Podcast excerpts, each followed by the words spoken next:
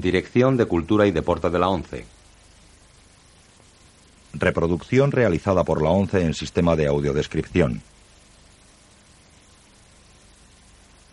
La presente cinta es propiedad de la ONCE y forma parte del servicio AUDESC destinado al uso exclusivo y gratuito de los afiliados de la organización. Queda prohibida en consecuencia su utilización en forma distinta a la regulada por las normas del servicio AUDES establecidas por la ONCE, así como su reproducción, distribución mediante venta o alquiler, comunicación pública o explotación en cualquier otra forma.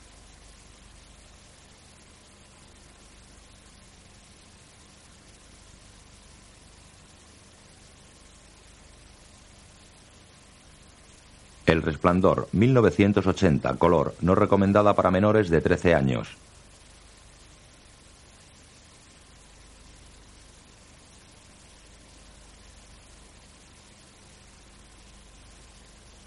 Warner Bros. Pictures. A vista de pájaro, la cámara sobrevuela un lago entre majestuosas montañas que se reflejan en el agua. Pasa por encima de una pequeña isla cubierta de vegetación. Toma altura. Es un maravilloso espectáculo de naturaleza salvaje. Una carretera sinuosa y rodeada de bosques bordea el lago.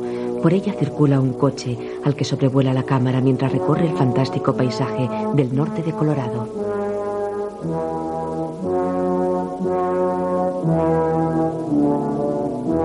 Al fondo aparecen unas montañas nevadas. El coche se dirige en esa dirección.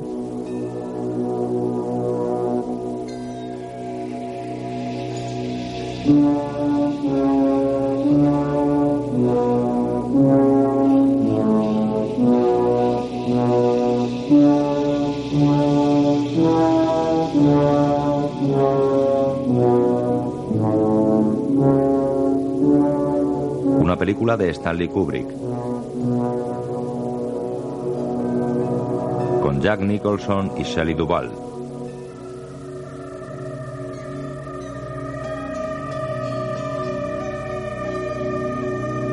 El Resplandor. Con Danny Lloyd, Entra en un túnel. Scatman Crothers, Barry Nelson,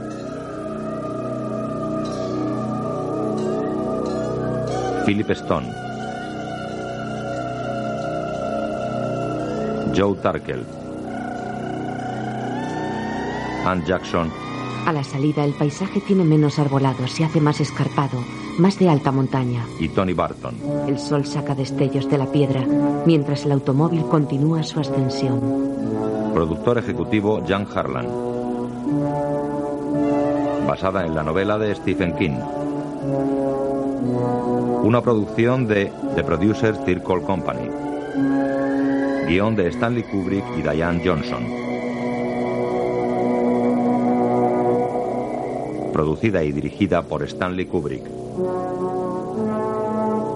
En la ladera salpicada de nieve hay un edificio de aspecto imponente. Es el Hotel Overlook, grande y totalmente aislado.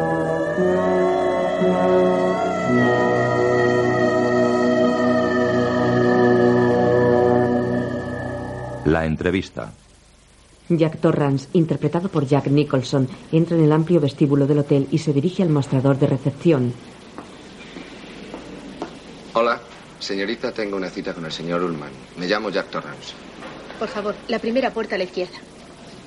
Gracias.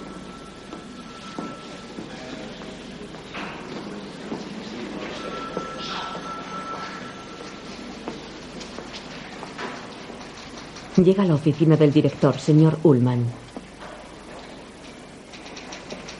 ¿Señor Ullman? Sí. Soy Jack Torrance. Ah, hola, pase usted, Jack. Jack entra y se estrechan la mano. Me alegra mucho conocerle. Y a mí a usted, señor Ullman.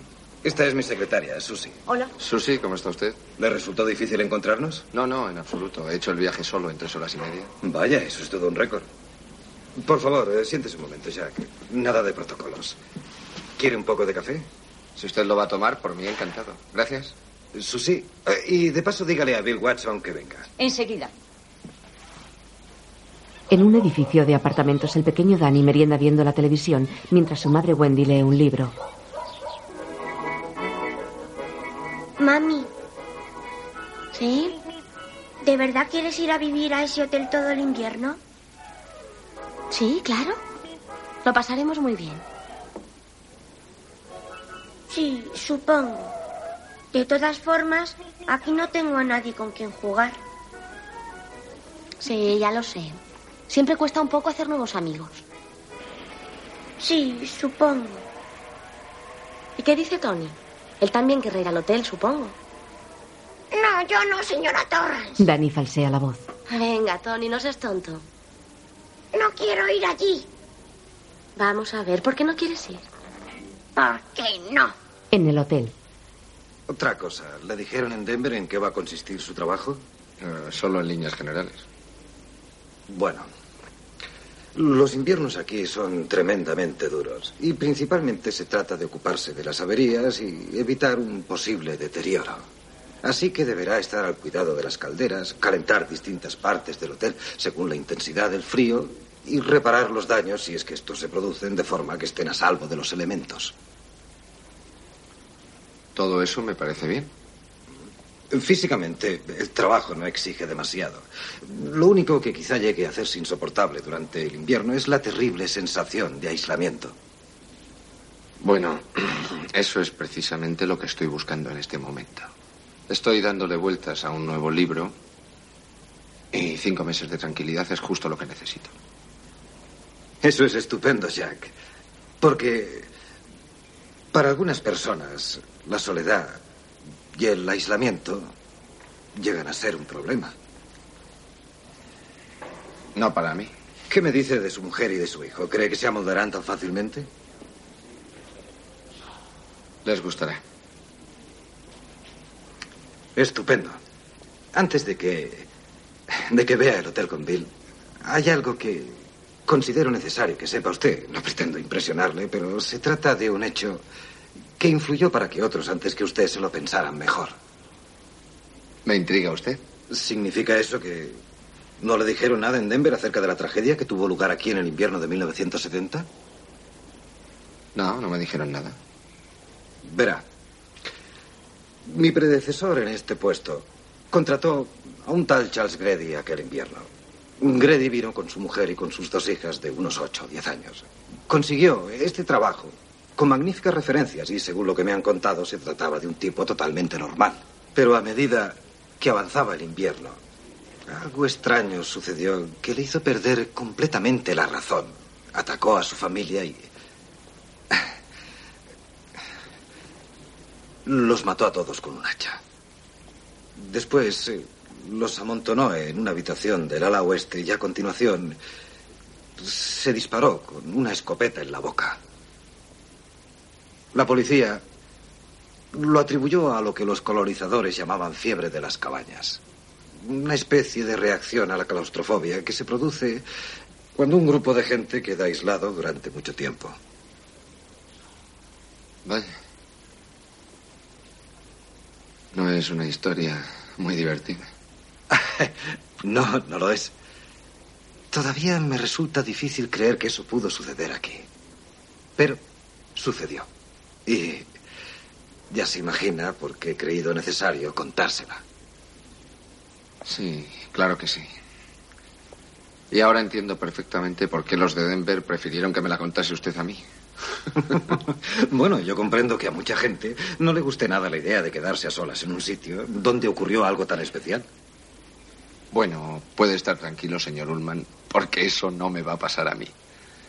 Y en lo que respecta a mi mujer, cuando le cuente esa historia, estoy seguro de que le va a encantar. A ella le entusiasman las novelas de misterio y las películas de terror.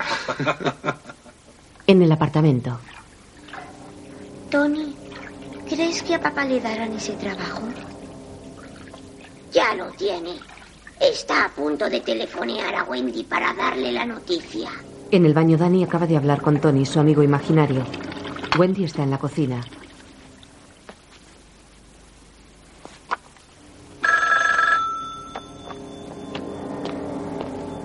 Descuelga.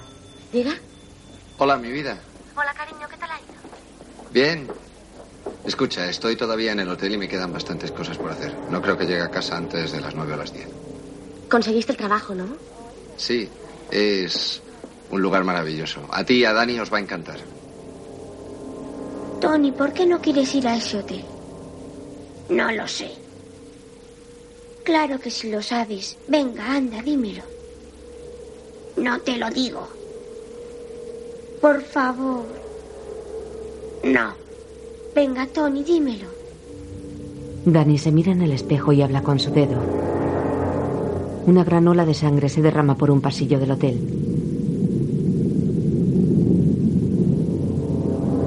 Dos niñas gemelas con vestidos azules iguales miran con expresión inquietante. Más sangre inunda violentamente el pasillo. Dani chilla sin que le oigamos. La sangre sigue inundando el pasillo del hotel. Día de cierre.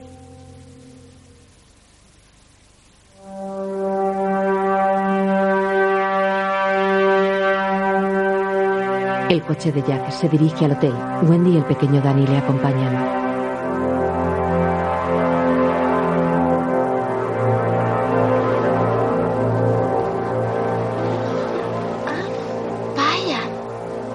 Esto debe estar muy alto, ¿eh?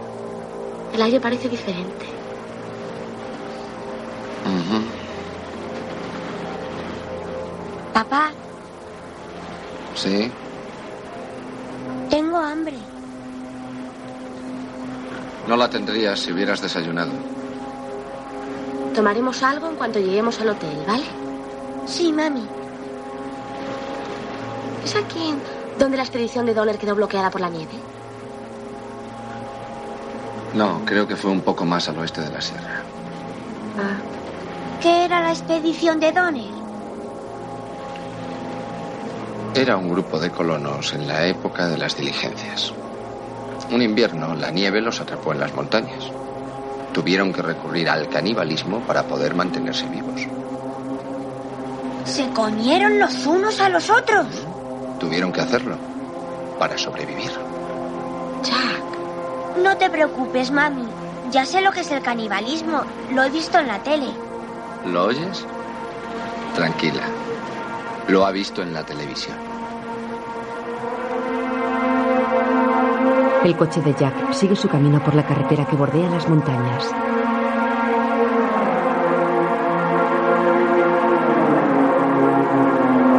Llegan al hotel.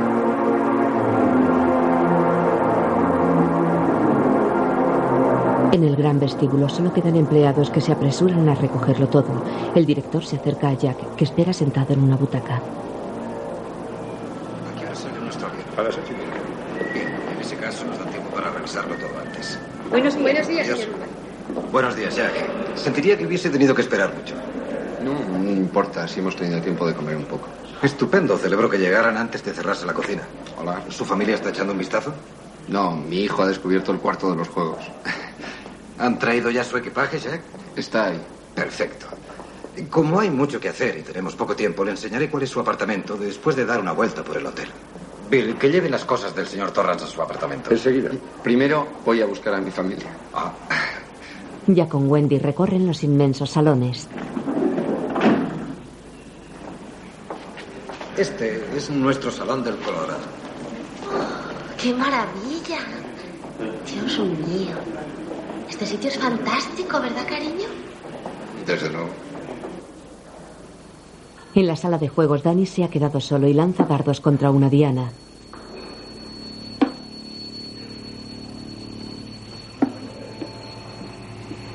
Cuando se acerca a recogerlos, algo le impulsa a volver la cabeza.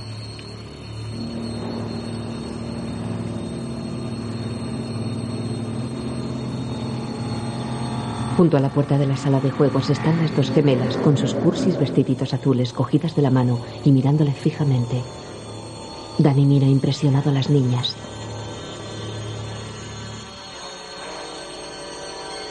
Por fin las gemelas se miran, se sonríen y salen de la habitación. Danny las sigue con la mirada. Mientras sus padres y el director prosiguen la visita. Estas habitaciones son para el personal. Los demás dormitorios del hotel tienen calefacción en invierno.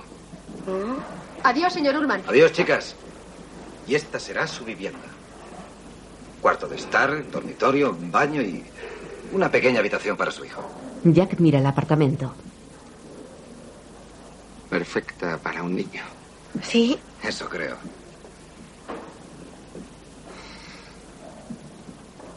En el exterior, ¿Cuándo se construyó el Hotel Overlook?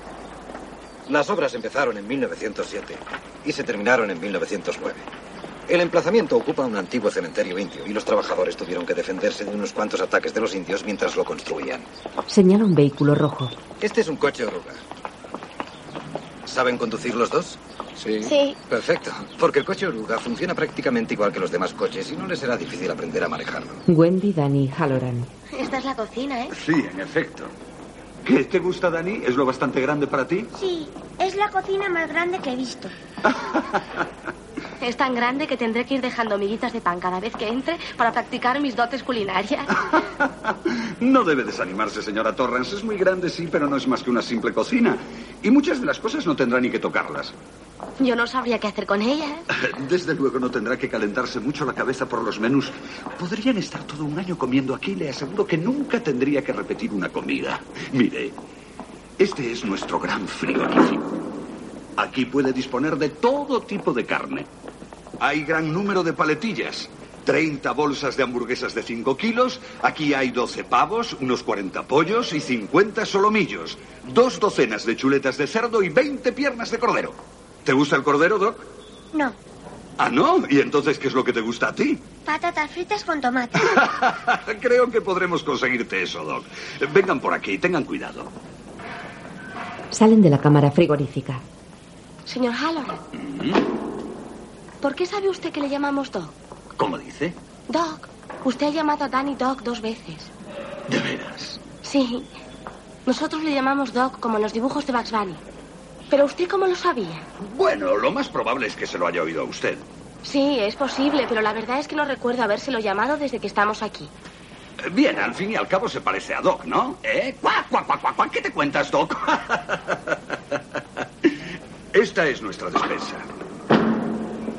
Aquí, señora Torran, se guardan las conservas, los frutos secos y los salazones. Tenemos latas de mermelada y verduras, de pescado y de carnes, cereales de todo tipo, plum cakes, cornflakes, palomitas de maíz, sémola de arroz, especias, salsas y cremas variadas. Aquí hay una docena de tarros de melaza, Danny se fija en Halloran. leche en polvo, 30 bolsas de azúcar de 6 kilos y De pronto el hombre se vuelve hacia Danny. ¿Te gustaría un helado, Doc? Wendy no percibe nada. de galletas de todo tipo, tostadas, dulces, saladitas, mermeladas, pasas, albaricoques, melocotones secos y ciruelas pasas. Ya sabe, señora Torrance, si hace de vientre con regularidad, conseguirá la felicidad. Hola, Hola. ¿Qué tal va eso? Todo bien. Bien. Hola. Dick, podemos robarle a la señora Torrance unos minutos. Eh, Tenemos que ir un momento al sótano, pero enseguida se la devolvemos. No se preocupe, señor Ullman. Ahora iba a hablar de los helados. ¿Te gustaría un helado, Doc? Sí, y aquí no, ¿verdad? ¿Tienen inconveniente en que le dé a Dani un helado mientras esperamos? Ninguno. No, puede dárselo. Mm. ¿Te apetece, Danny? sí.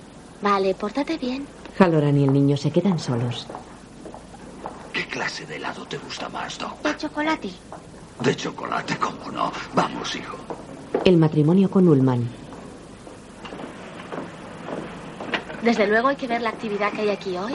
Sí, bueno, los clientes y parte del personal se fueron ayer. eh. El último día es siempre más agitado. Todo el mundo procura irse lo antes posible. Cuando sean las cinco, puede asegurar que aquí no quedará ni una. Será como un buque fantasma, ¿eh? Sí. Halloran y Danny están sentados a una mesa. Has adivinado por qué sabía que te llamabas Doc. Danny mira en silencio al viejo. Es un hombre de raza negra, cráneo rasurado y aspecto afable. Sabes de lo que estoy hablando, ¿no? Con un gesto el niño indica que no sabe.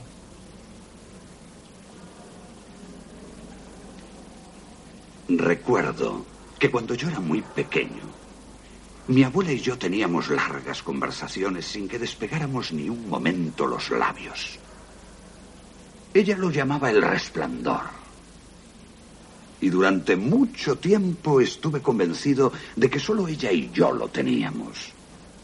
Seguro que tú también pensabas que eras el único. Pero hay otros que lo tienen. La mayoría no lo saben o no se lo creen.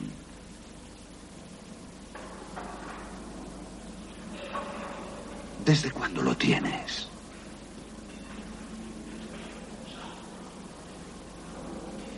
¿Por qué no quieres hablar de ello?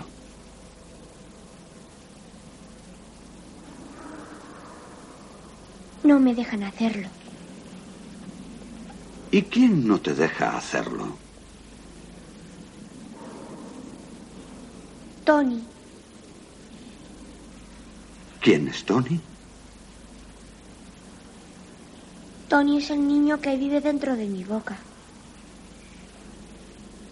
Así que es Tony el que te dice las cosas. Sí. ¿De qué forma te habla? Cuando yo me duermo, él me dice muchas cosas, pero al despertarme no me acuerdo de casi nada. ¿Y saben tus papás lo de tu amigo Tony? Sí, ¿Saben que él te dice cosas? no, Tony me dijo que no diga nada. ¿Y Tony te ha contado algo sobre este sitio? Sobre el Hotel Overlook. No sé.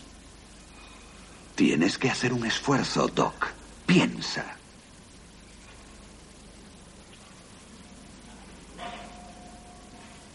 ¿Hay algo malo aquí?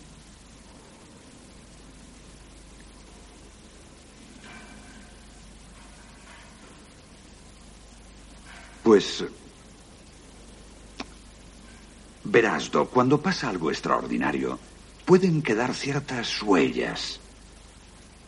Es como si algo se hubiese quemado. Incluso puede que hechos que han pasado dejaran otro tipo de huellas. Algunas cosas que la gente no advierte. Pero que aquellas personas que resplandecen sí ven. También pueden ver cosas que aún no han pasado. Bueno. Y otras veces ven cosas que ocurrieron hace mucho tiempo. Yo creo que aquí pasaron muchas cosas, precisamente en este hotel, durante años, y que no todas fueron buenas. ¿Y la habitación 237? Habitación 237. Te da miedo esa habitación, ¿verdad? No, Señor Halloran, ¿qué hay en la 237? nada. No hay nada en la habitación 237. Pero tú no debes acercarte por allí nunca. No debes entrar. ¿Me entiendes? No entres. Un mes más tarde, En el enorme aparcamiento frente al hotel solo está el coche de los Torrans. Subido en un pequeño triciclo, Danny pedalea a gran velocidad a través de las dependencias de servicios, salones y pasillos.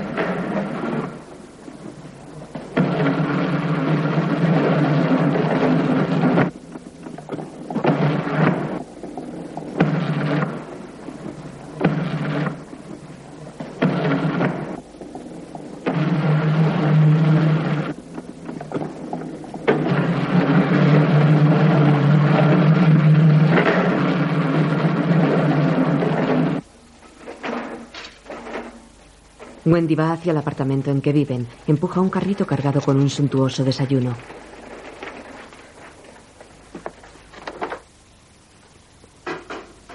Jack duerme sobre la cama. Wendy entra con una bandeja.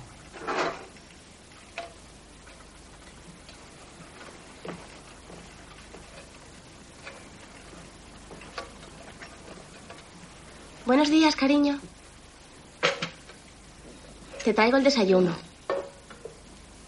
¿Qué hora es? Son casi las once y media. Las once y media. ¡Qué barbaridad! Estuviste levantado hasta las tantas, ¿eh? Pues sí. Los huevos como a ti te gustan, la yema poco hecha. Bien.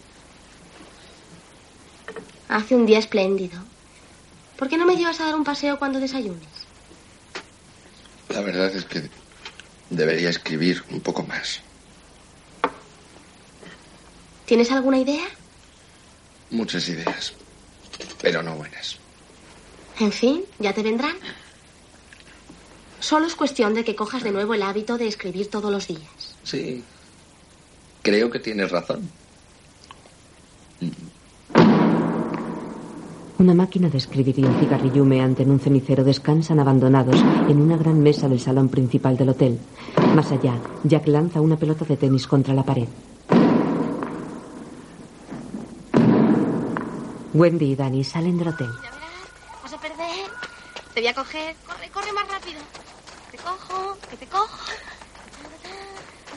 Que te cojo. Ya estoy cerca. Que te cojo, corre, corre. Tú tendrás que fregar todos los platos. Entran en un jardín. Dani, tú ganas. Ahora ya puedes ir despacito, De ¿eh? acuerdo. Dame la mano. Precioso, ¿eh? Sí. El jardín está formado por setos perfectamente podados y dispuestos de manera que forman un gran laberinto instalado para el divertimento de los clientes.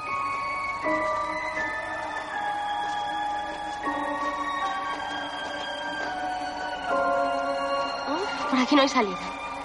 Laberinto. Curiosos y divertidos vuelven sobre sus pasos.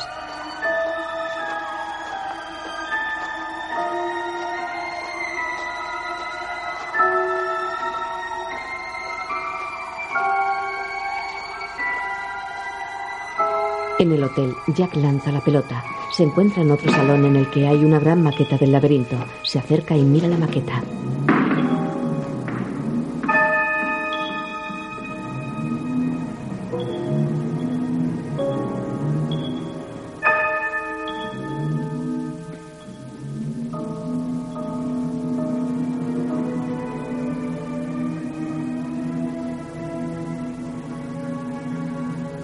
La cámara se acerca al geométrico laberinto.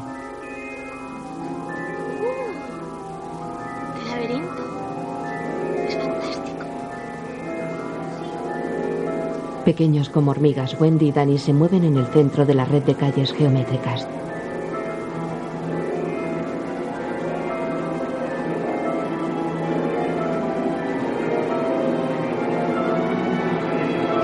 Madre e hijo avanzan por el laberinto real.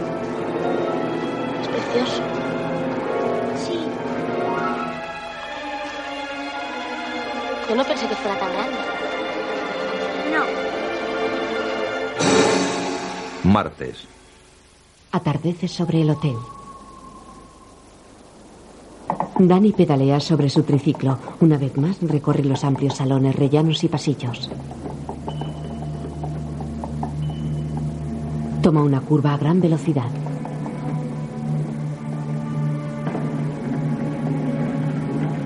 Llega a un pasillo cuya moqueta está decorada con grandes diseños geométricos. Toma otra curva.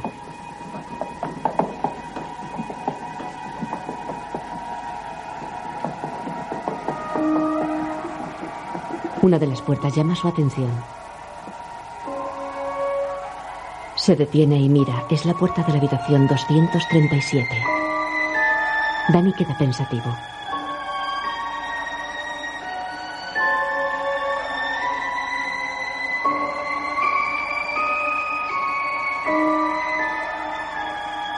Baja del triciclo y despacio se acerca a la puerta.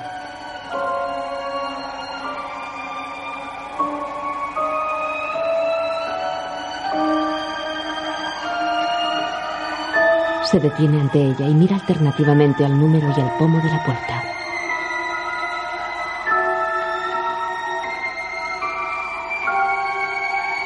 Intenta abrirla, pero no lo consigue. Mira de nuevo el número. Como en un flash, ve a las inquietantes gemelas.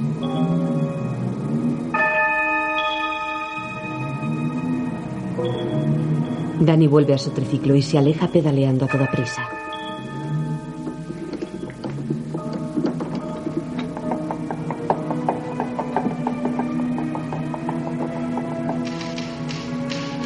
El gran salón de la escalera está iluminado por una docena de lámparas.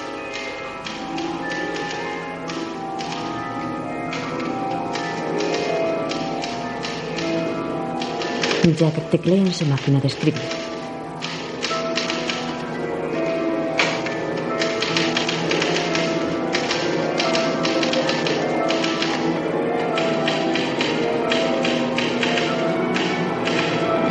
Wendy entra en el salón y se dirige a la mesa donde Jack está escribiendo.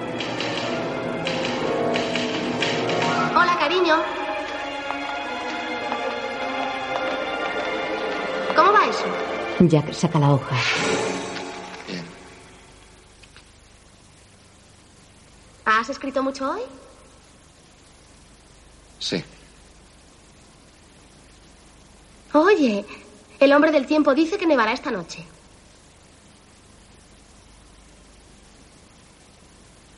¿Y qué se supone que debo hacer yo? Vamos, cariño. No seas tan gruñón. No soy gruñón. Lo único que quiero es terminar mi trabajo.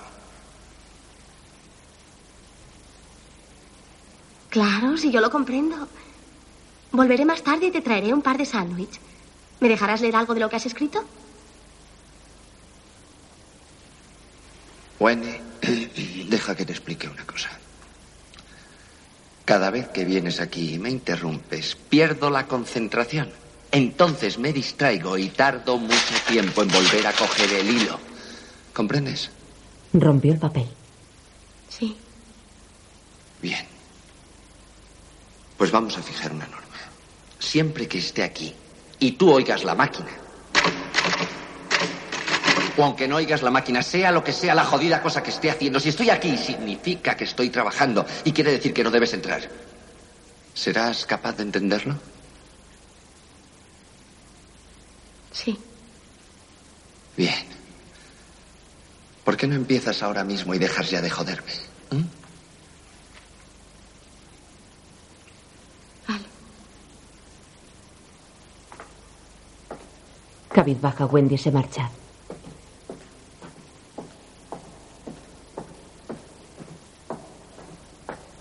Jack reanuda su trabajo. Madre e hijo juegan en el exterior nevado. Ya verás ahora. No me coges. Espérame. Espérame, mamá. ¡Cobarde! ¡No huyas! Ahora verás. Toma. Jack mantiene la mirada perdida. La cámara se acerca cada vez más a su cara. Lleva barba de varios días y el pelo alborotado. Su mirada fija y la boca entreabierta confieren a su rostro un aire malvado.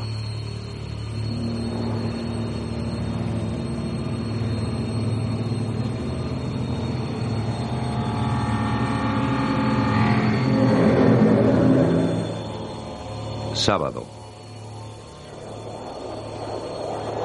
El hotel está inmerso en la niebla. Jack escribe.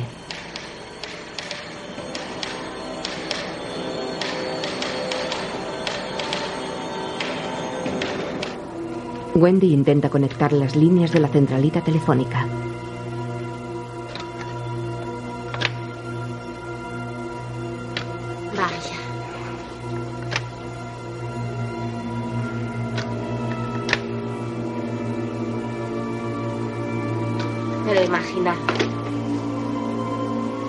Sale hacia la recepción y recorre el salón del vestíbulo.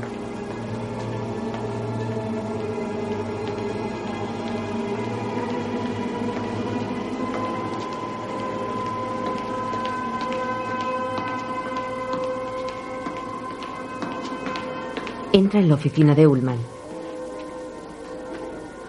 Se dirige hacia una emisora de radio. Aquí KDK 12 llamando a KDK 1.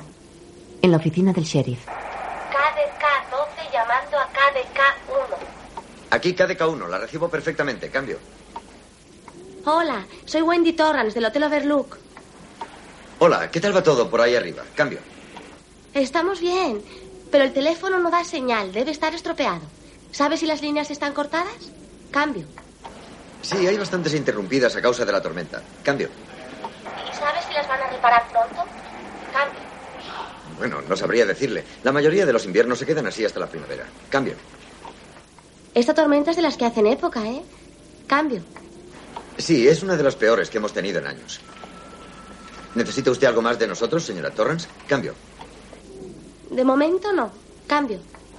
Bien, si se le presenta algún problema, no dude usted en llamarnos. Y señora Torrance, creo que no sería mala idea que dejase la radio encendida durante todo el tiempo. Muy bien, así lo haremos. Me ha alegrado mucho hablar con usted. Adiós. Cambio y cierro. Wendy deja el micrófono. Danny recorre las dependencias de servicio del hotel en su triciclo.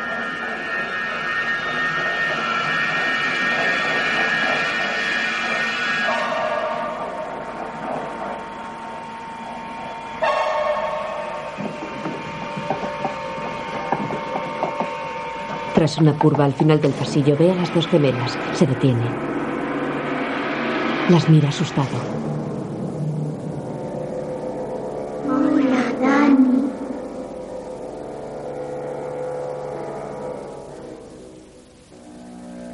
Ven a jugar con nosotras. Ven a jugar con nosotras, Dani. Las niñas yacen en el suelo despedazadas por un hacha. Para siempre. Siempre.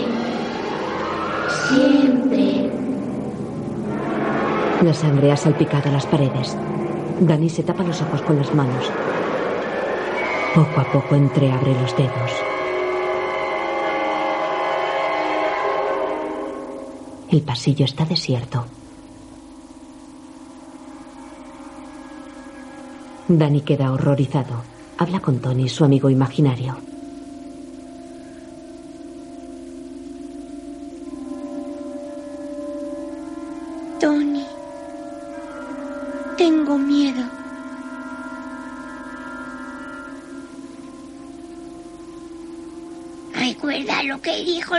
Señor Halloran. Son como los dibujos de un libro, Dani. No son reales.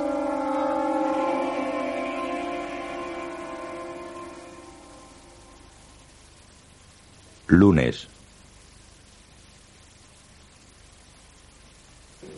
Una puerta se abre lentamente.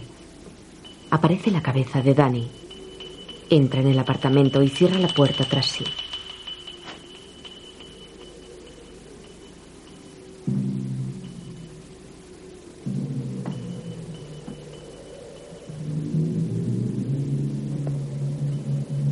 Sube dos escalones y mira hacia el interior.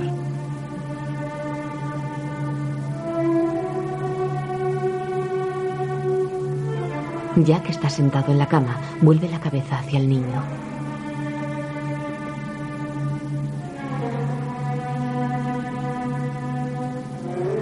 ¿Puedo entrar a coger mi coche de bomberos? Primero ven aquí un momento.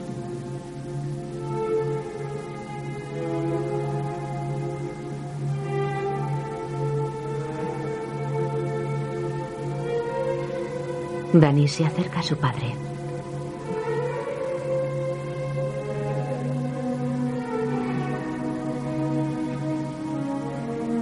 Jack sienta al niño sobre sus rodillas y le abraza.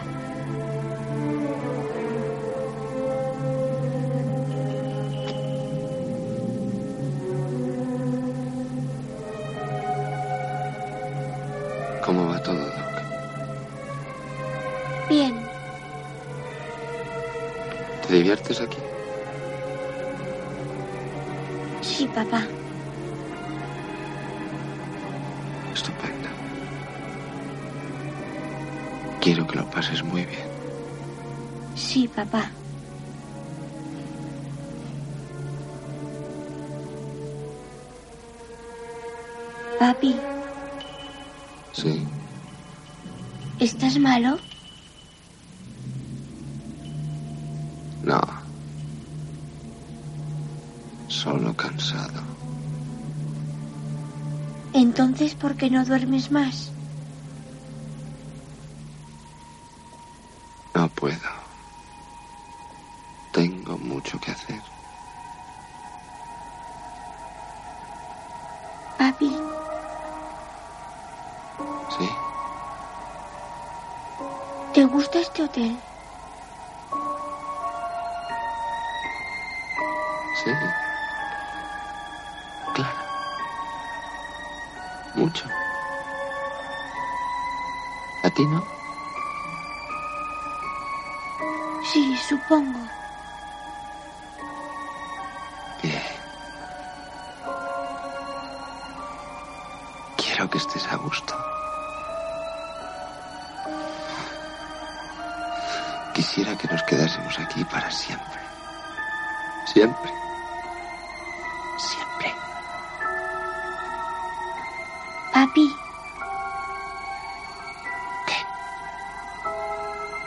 Nunca nos harás daño a mamá y a mí, ¿verdad?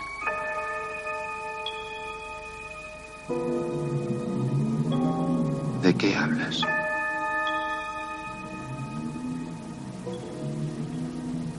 ¿Eso es lo que te ha dicho tu madre?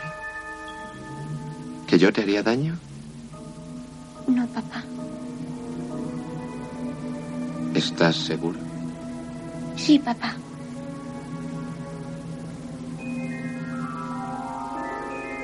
Te quiero, Dani. Te quiero mucho, te quiero más que a nada en el mundo. Y no se me ocurriría hacerte daño nunca. Lo sabes, ¿verdad? Sí, papá.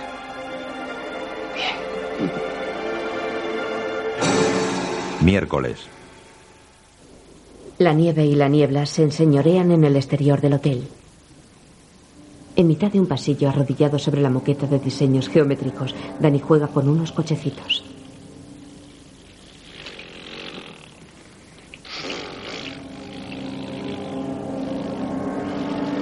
Una pelota de tenis rueda lentamente por el suelo hasta detenerse junto a los cochecitos.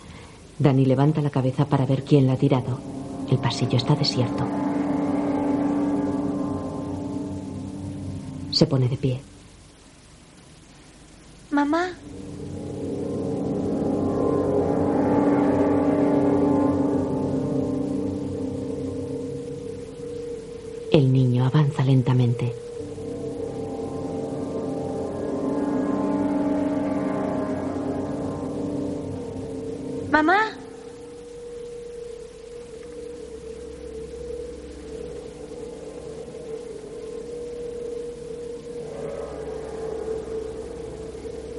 Se acerca a una puerta entreabierta.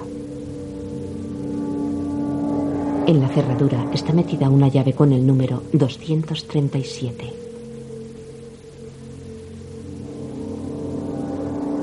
Mamá, ¿estás ahí?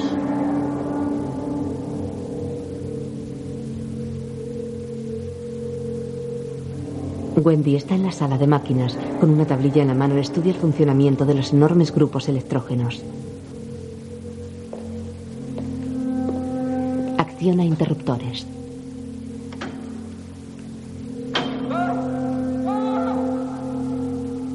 El grito lejano la sorprende. Deja la tablilla y sale del cuarto de máquinas.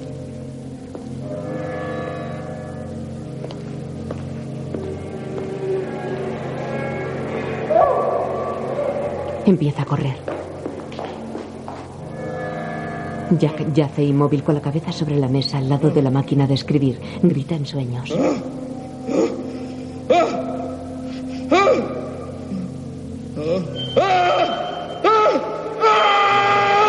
Wendy corre por los pasillos del servicio.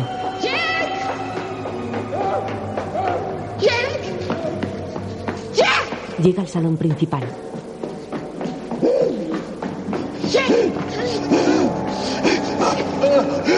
Ya cae al suelo.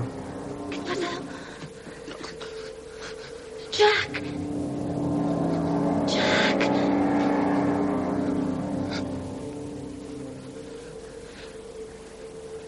He tenido una pesadilla horrible. La más horrible de mi vida. No es nada, no es nada.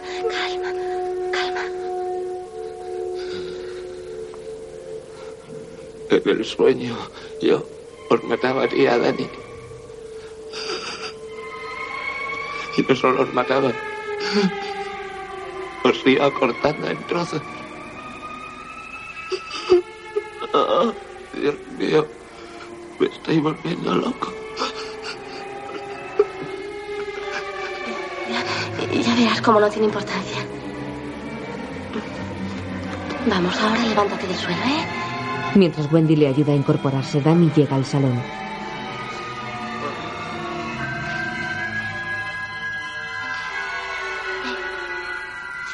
Se dirige lentamente hacia sus padres.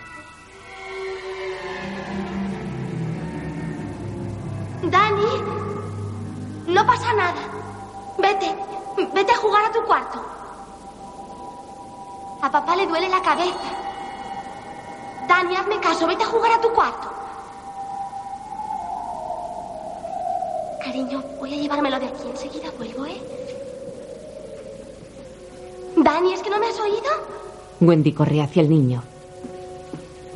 Dani. Dios mío. Dani, ¿qué tienes en el cuello? Dani, ¿qué tienes en el cuello? Danny está chupándose el dedo y tiene moratones y rasguños en el cuello. Wendy le abraza. Jack permanece sentado en su sillón de trabajo con la mirada fija.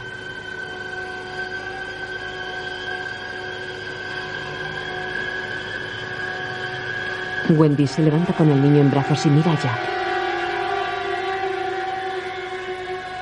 ¿Se lo has hecho tú? ¿No es cierto? Eres un hijo de puta. Tú se lo has hecho. ¿Verdad? Jack niega. ¿Cómo pudiste? ¿Cómo pudiste? Wendy sale corriendo.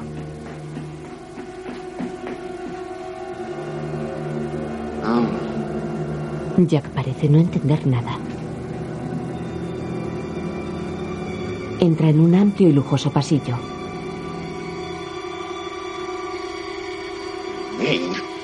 Hace aspavientos.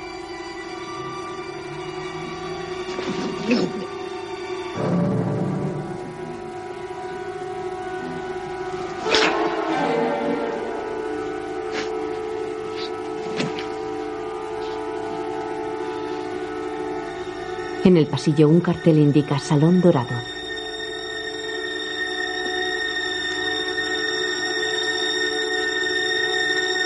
Entra en el salón y enciende la luz.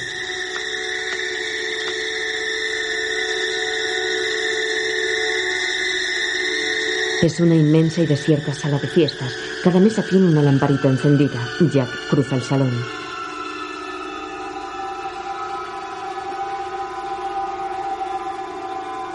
Llega a la barra del bar.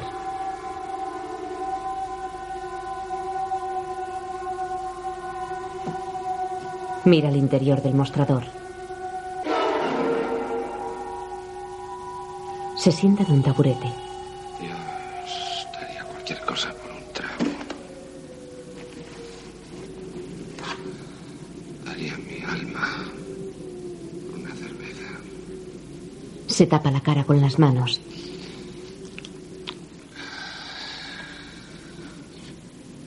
Se retira las manos y sonríe sorprendido. Hola, Aloy. Poca gente esta noche, ¿eh? Un camarero. Sí, así es, señor Torres. ¿Qué va a tomar? Me alegra mucho que me preguntes eso, Lloyd. Porque justo tengo dos billetes de 20 dólares y dos de 10 aquí en mi cartera. Y me temía que iban a quedarse hibernando. Así que escucha. Tráeme una botella de bourbon, un vaso y hielo. No pido demasiado, Lloyd. No estarás muy ocupado, ¿eh? No, señor, no estoy nada ocupado. Chico. Las vas sirviendo y yo me las voy tomando, Lloyd. Una a una.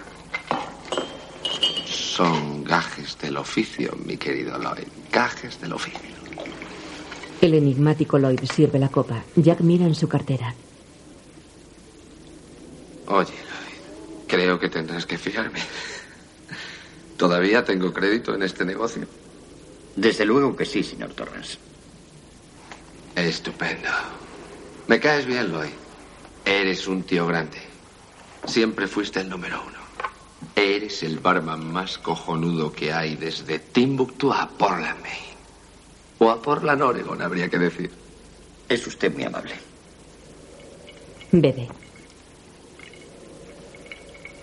Mira la copa. La dejas. Nunca le he pegado a Dani, te lo aseguro. Ni tocarlo.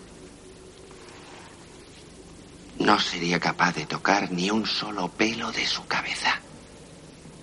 Quiero demasiado a ese hijo de puta. Haría cualquier cosa por él. Hasta la cosa más jodida. Ah, Pero esa puta. Sé que mientras viva, ella no dejará que olvide lo que pasó. Mira alrededor con expresión circunspecta.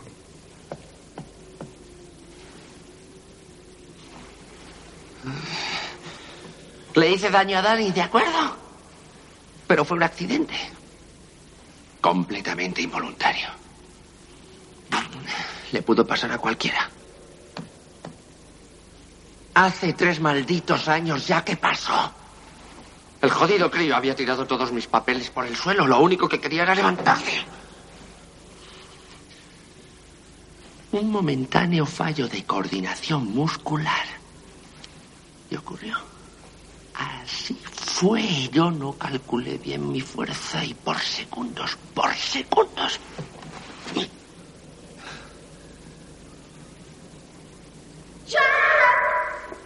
Con un bate en las manos, Wendy corre por el pasillo hacia el salón dorado, en cuyo interior sigue Jack, solo y sentado frente a la barra. Entra en el salón. Gracias a Dios. Llega junto a Jack. Jack, en este hotel se ha quedado alguien. Hay una loca en una de las habitaciones y ha querido estrangular a Dani. ¿Qué coño estás diciendo? Jack, es verdad, créeme. Te lo juro, Dani me lo dijo. Se metió en una de esas habitaciones. La puerta estaba abierta y entonces vio a esa mujer en la bañera. Ella quiso estrangularlo. ¿Qué habitación era? En la pantalla de un televisor aparecen las imágenes de un informativo. Desde el canal 10 de Miami, nuestras noticias con Glenn Rinker, Ann Bishop y su formidable equipo de reporteros. Buenas noches, aquí Glenn Rinker con Noticias 10. Mientras Miami continúa ahogándose en esta ola de calor invernal que ha traído temperaturas de casi 40 grados, los estados del centro y los de las montañas rocosas están cubiertos de nieve. En Colorado han caído esta noche más de dos metros en pocas horas. El paso por las rocosas es prácticamente imposible. Los aeropuertos están cerrados y miles de pasajeros están bloqueados. Las autopistas están cerradas al tráfico y los trenes detenidos. Noticias 10 ha podido saber que al menos tres personas han muerto en Colorado a causa del frío. Se espera que el gobernador declare mañana el estado de emergencia. La Guardia Nacional podría intervenir para despejar calles y carreteras. Los partes meteorológicos anuncian nuevas tormentas para las próximas horas con temperaturas muy por debajo de los cero grados. Mientras que aquí, en el sur de Florida, tenemos justo el problema contrario. El calor y la humedad parece que aumentarán y las playas estarán a tope.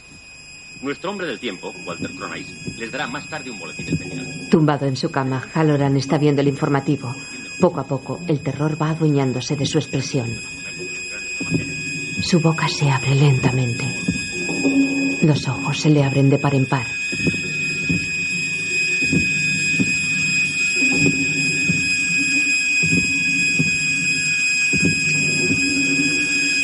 Comienza a temblar.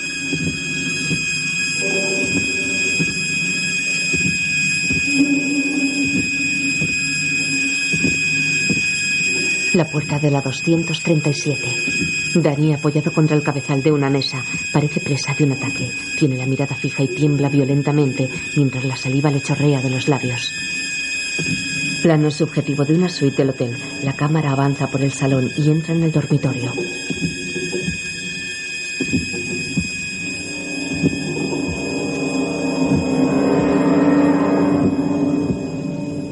Fondo del dormitorio está el baño cuya puerta aparece entreabierta y su luz encendida.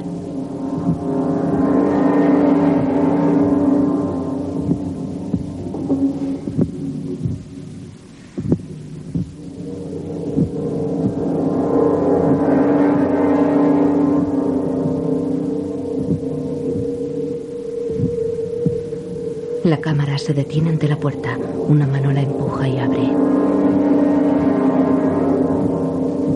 Es un enorme cuarto de baño en tonos verdes. Al fondo está la bañera parcialmente cubierta por una cortina. La persona que entró es Jack, que mira tenso hacia la bañera. Desde dentro una mano descorre la cortina. Sentada en la bañera hay una joven y bella mujer desnuda.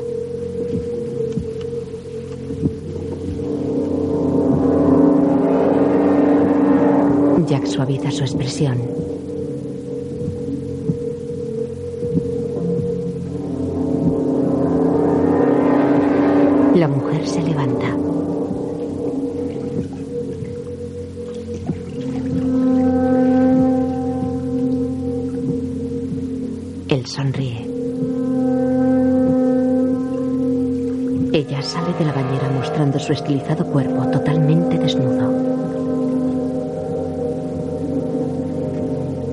Jack la mira lascivo.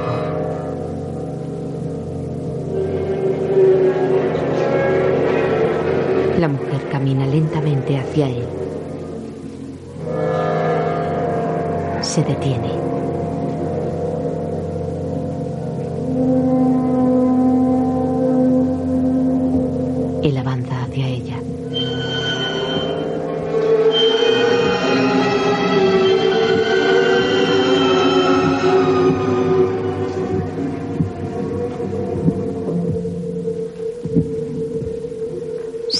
Frente a la joven.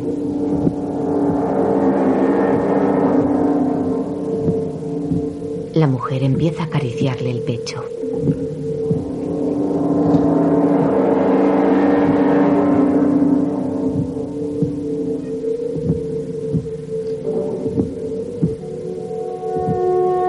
Sus manos suben hasta rodear el cuello del hombre.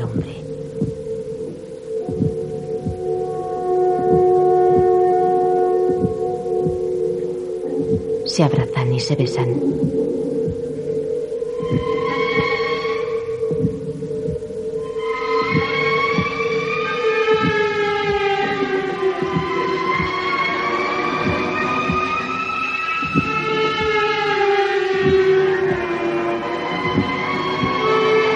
Jack abre los ojos. Se ve reflejado en un espejo abrazado al cuerpo putrefacto de una vieja. Danny está en trance. La vieja flota boca arriba en la bañera. Jack retrocede. La vieja avanza riendo. Danny tiembla. La vieja se levanta de la bañera. Jack retrocede. La vieja va por él. Danny. La vieja se levanta de la bañera. Jack sale y cierra la puerta con llave. Se aleja aterrorizado.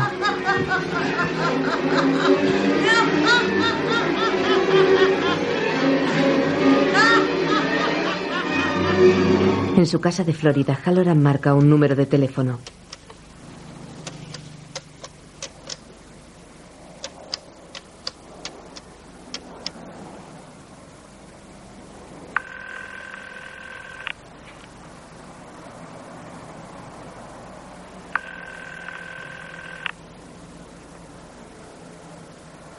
Perdone la molestia. El número que usted ha marcado está averiado. Para más información, por favor, diríjase a la operadora. Cuelga. Wendy en el apartamento del hotel.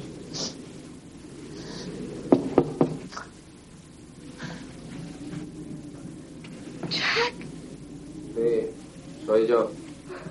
gracias a Dios. Abre la puerta. ¿Has encontrado algo? No. Nada. No había nadie en el hotel. ¿Fuiste a la habitación que dijo Dani? La 237. Sí, claro. ¿Y no has visto nada allí? Nada en absoluto. ¿Cómo está? Sigue durmiendo. Bien.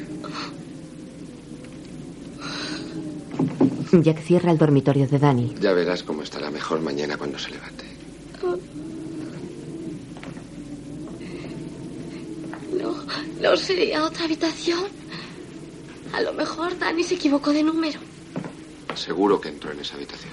La puerta estaba abierta y las luces encendidas. No puedo entenderlo. Se sientan en la cama. ¿Y esos arañazos que tiene en el cuello? Alguien se los tuvo que hacer.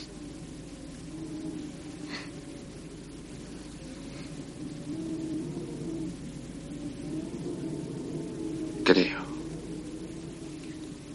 que se los hizo él mismo.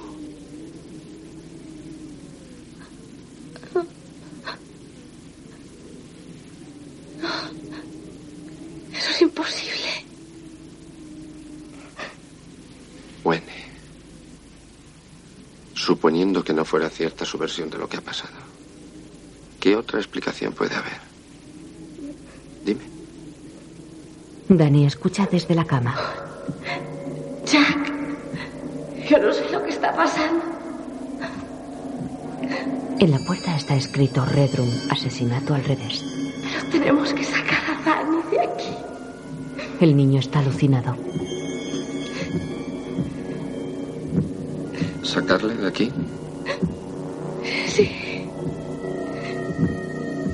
¿Quieres decir? ¿Irnos del hotel?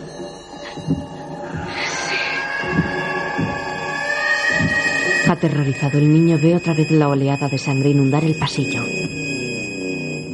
Eso es lo tuyo, joderme. Inventarte un problema cuando me pongo a trabajar y tengo oportunidad de hacer algo. Cuando de verdad estoy inspirado. Podría volver como un auténtico escritor y conquistar Boulder, ¿lo entiendes? ¿Tú quieres que haga de albañil o prefieres que sea limpiacoches? ¿Es eso lo que te gustaría? Jack. Wendy, me has estado jodiendo la vida hasta ahora, pero esto te aseguro que no me lo vas a joder. Jack se levanta de la cama y se va del apartamento.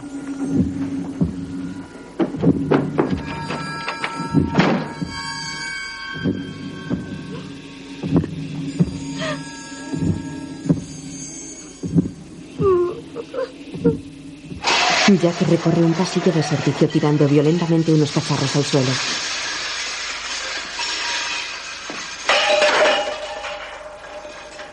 Pasa a la zona de salones.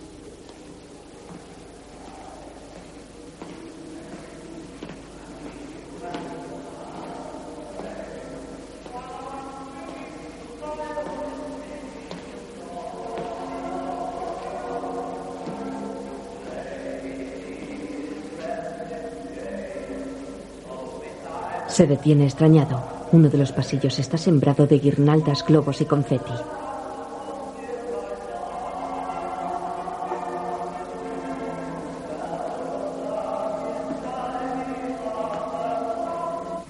Jaloran al teléfono. Buenas noches. Servicio forestal. Hola, me llamo Dick Halloran. Soy el jefe de cocina del Hotel Overlook. Buenas noches, señor Halloran. Verá, estoy tratando de telefonear al hotel para algo urgente, pero la operadora dice que las líneas no funcionan. Sí, por aquí hay muchas líneas averiadas a causa de la tormenta.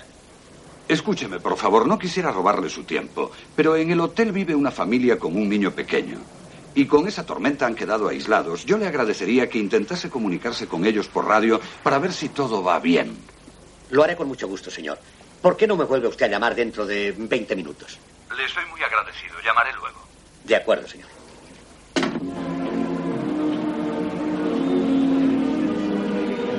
Jack camina hacia el salón dorado.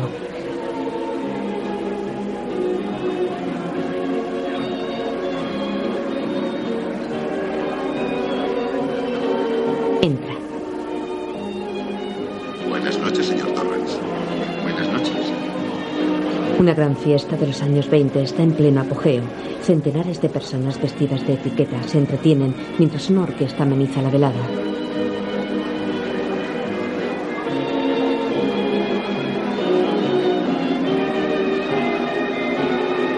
Jack se dirige a la barra atendida por Lloyd, el enigmático camarero. Hola, Lloyd. He estado un tiempo fuera, pero ya estoy aquí. Buenas noches, señor Torres. Me alegro mucho de verle. Y yo de volver, Lloyd. ¿Qué va a tomar, señor? Ah, divina adivinanza. Bourbon con mucho hielo. Acertaste.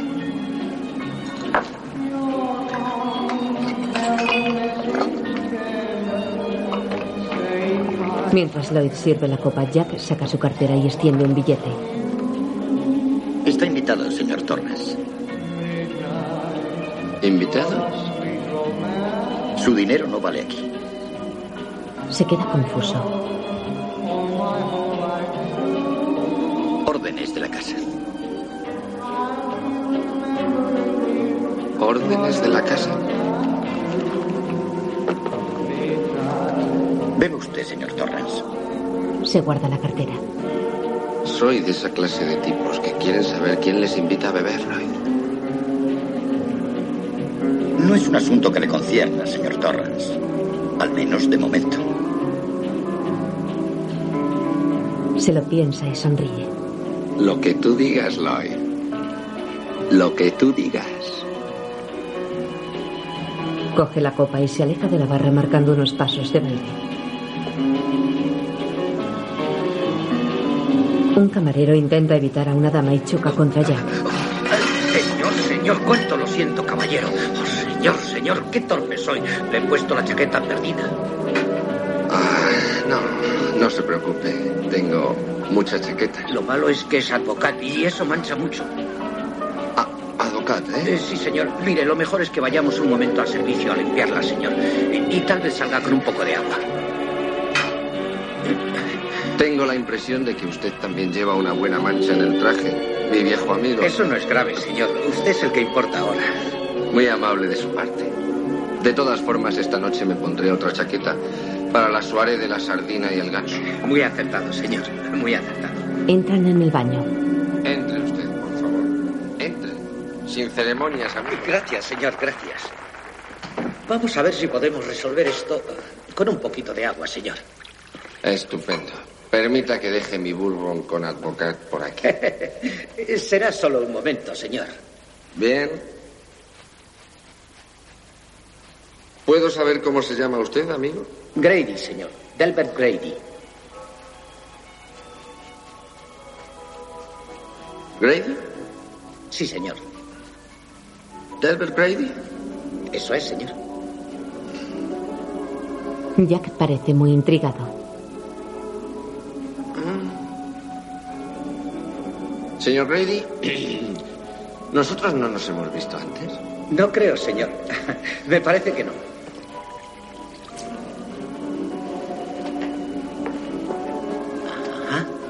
Se está quitando, señor.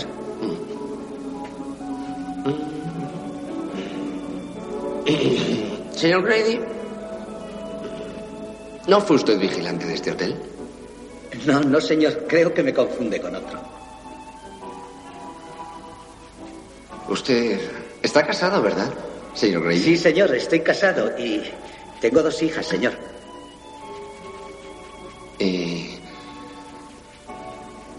Dónde están ahora? Andan por aquí, señor. No sé exactamente por dónde, señor. Se seca las manos. Señor Grady, usted fue vigilante aquí. Le he reconocido. Vi su foto publicada en los periódicos. Usted mató y cortó en pedacitos a su mujer y a sus hijas. Y después se voló los sesos. Tira la toalla. Los dos hombres se miran. Qué extraño, señor. No conservo ningún recuerdo de todo eso.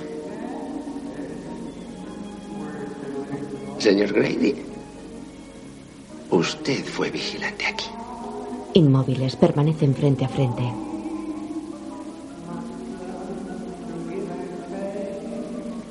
Siento mucho disentir, señor. Pero usted es el vigilante. Usted ha sido siempre el vigilante. Lo recuerdo bien. Estado aquí siempre. Preocupado, Jack mira fijamente al camarero.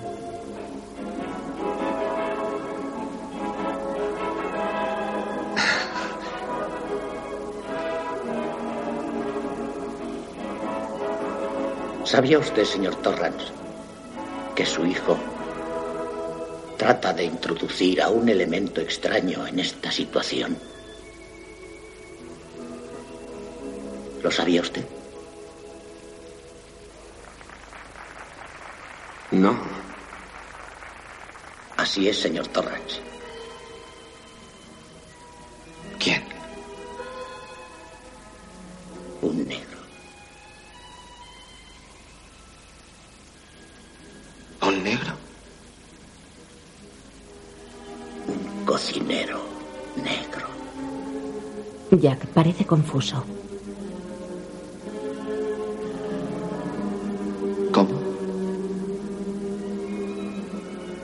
Hijo es muy inteligente, señor. Creo que usted no advierte lo listo que es. Pero él está tratando de utilizar ese talento contra usted. Jack intenta disimular su confusión.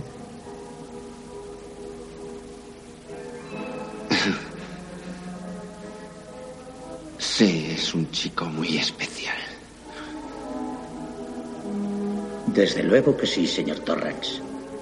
Un chico muy especial. Y algo maleducado, si me permite decirlo.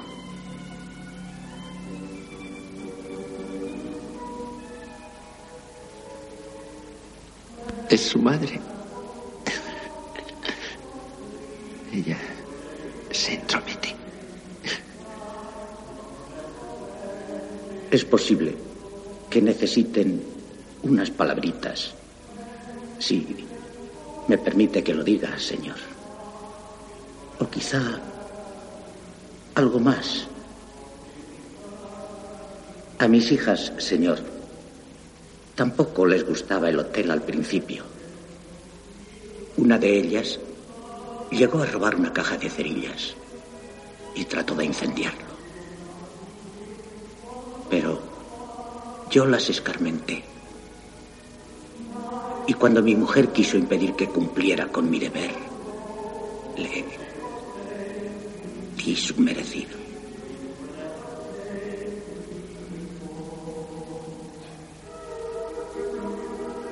Después, Jack pasa frente al mostrador de recepción.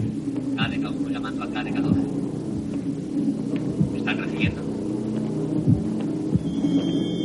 KDK 1 llamando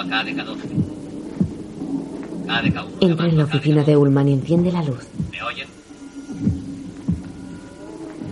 Se acerca al transmisor de radio. KDK 1 llamando a KDK 12. KDK 1 llamando a KDK 12. ¿Están a la escucha? Mira el aparato. KDK 1 llamando a KDK 12. Le quita la tapa. Aquí KDK 1 llamando a KDK 12. Conteste, por favor. KDK 1 llamando a KDK 12. Aquí KDK 1 llamando a KDK 12. Digan si. Arranca un condensador.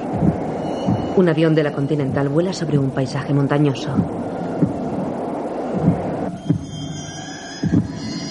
Halloran, tenso y preocupado, es uno de los pasajeros. De noche, Halloran conduce entre la ventisca.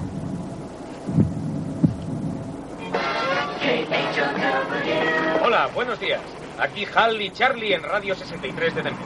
Oye, Charlie, ¿no te parece que tenemos un día de lo peorcito? Lo que se llama nevar de verdad y prácticamente por toda la zona de Denver. Muchos puertos de montaña, Wolf Creek, Red Mountain y otros están cerrados e incluso es necesario llevar cadenas para cruzar el túnel Eisenhower. Tengo entendido, Charlie, que en el aeropuerto internacional de Stapleton todavía han logrado aterrizar algunos aviones. Pero la verdad es que después de oír el parte meteorológico, mm, me vuelo que no van a tardar ni una hora en cerrarlo, dejando en tierra otro buen número de pasajeros. No está... Halloran aminora la velocidad para cruzar una zona en la que se ha producido un accidente de tráfico. zonas de precaución para quienes circulen por el área metropolitana de Denver. Así que hay que poner el rebaño a buen recaudo. Con el bate en la mano, Wendy recorre el salón principal. Jack no está frente a la máquina de escribir.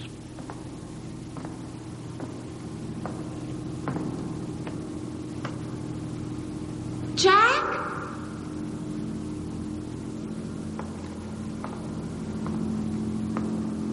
Pasa junto a la gran mesa de la máquina y mira en la zona trasera del salón.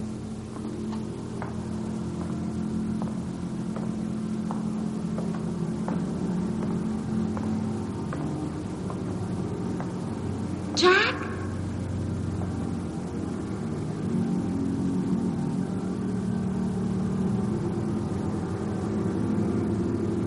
Se vuelve y se dirige a la mesa.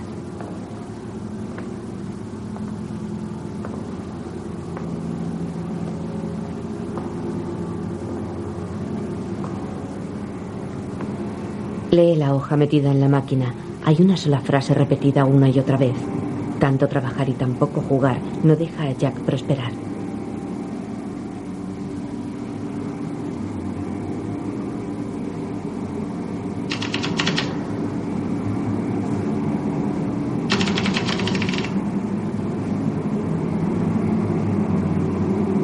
El carro.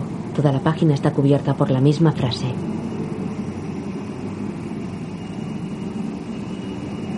Da un paso hacia un montón de hojas perfectamente apiladas. Es la obra de Jack.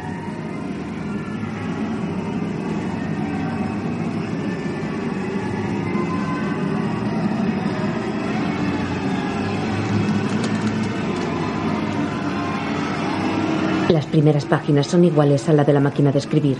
Wendy ojea el manuscrito cada vez más asustada.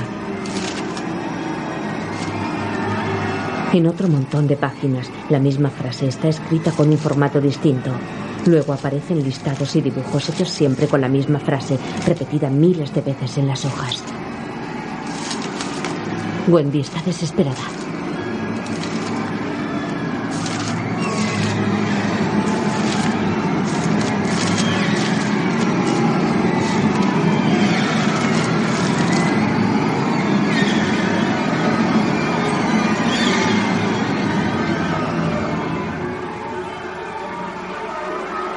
Jack se coloca a espaldas de Wendy.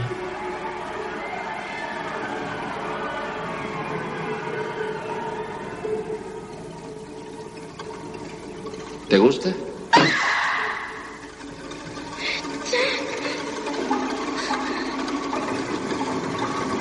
¿Te gusta?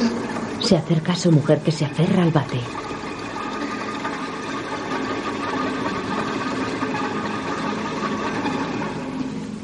¿Qué es lo que estás haciendo aquí?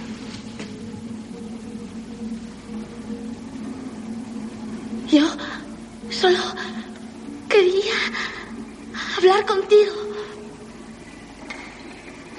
¿De acuerdo? Hablemos. Revisa el montón de papeles. Sonríe amenazador. ¿Sobre qué quieres que hablemos? Ella titubea. Yo ahora no lo recuerdo. No lo recuerdas. No. Lo siento. Jack se le acerca y Wendy retrocede. Desde su cuarto, Danny percibe la voz de su padre. Quizá fuese sobre Dan. Puede que fuera sobre él. Creo que deberíamos hablar de Dan. Quizá haya que decidir lo que hacemos con él. El niño imagina muebles flotando en un río de sangre. ¿Qué podemos hacer con él?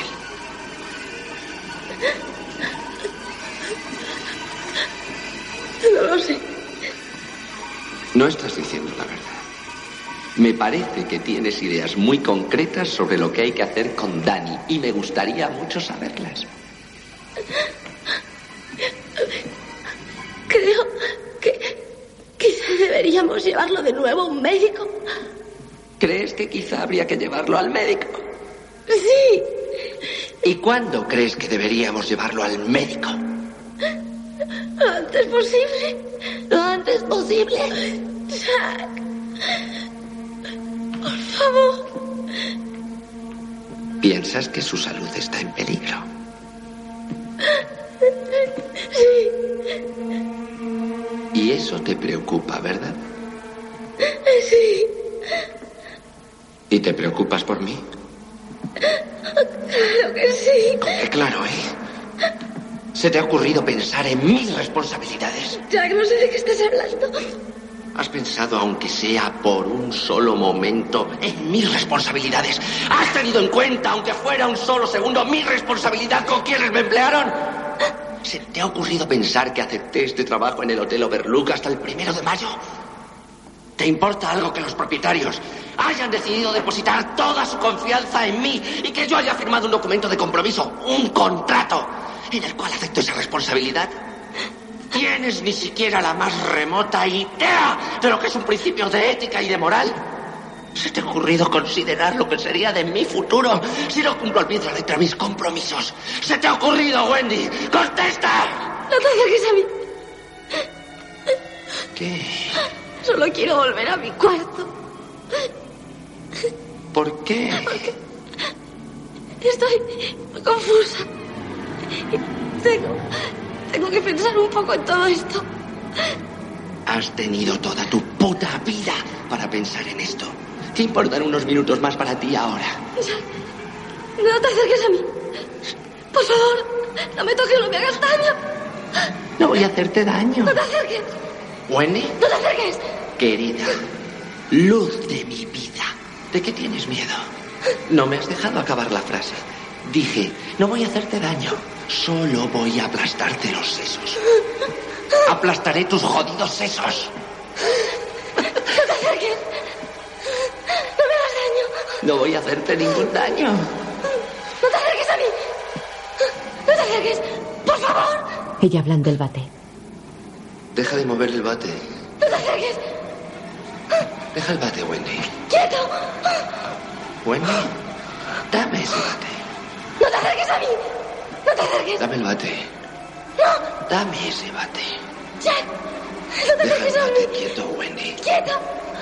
Dame el bate, Wendy. No te acerques. Wendy, Quieto. dame ese bate. Quieto. Dame el bate. ¡Hija de puta! Wendy le golpea y Jack rueda por la escalera.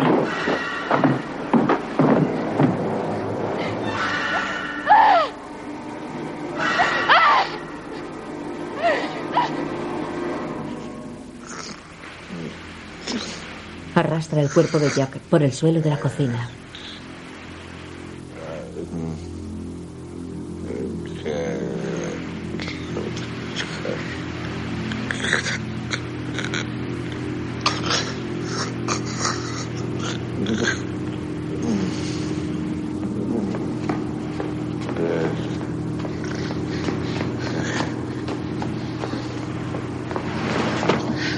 Intenta abrir la puerta de la despensa.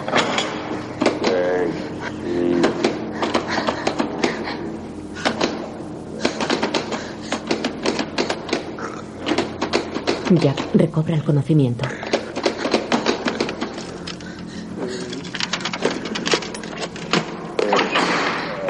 Wendy consigue abrir la puerta y arrastra el cuerpo de su marido al interior de la despensa.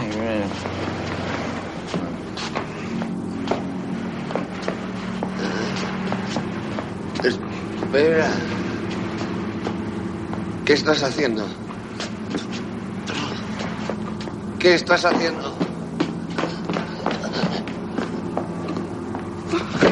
Sale. Jack se incorpora pero cae al suelo. Ella bloquea la puerta desde el exterior. ¿Qué haces, Wendy? Espera un momento. Dime lo que haces. ¡Abre la puerta! Coge un gran cuchillo. ¡Déjame salir! ¡Abre esta jodida puerta! De rodillas. Wendy, escucha. Déjame salir de aquí y olvidaré todo lo que ha ocurrido. Será como si no hubiera pasado nada.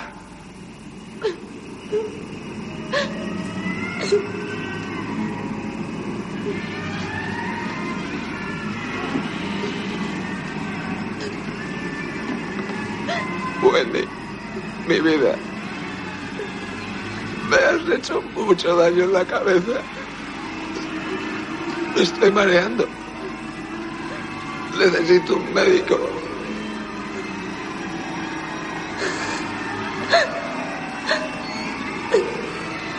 Mi amor, por favor, no me dejes aquí. Wendy se levanta.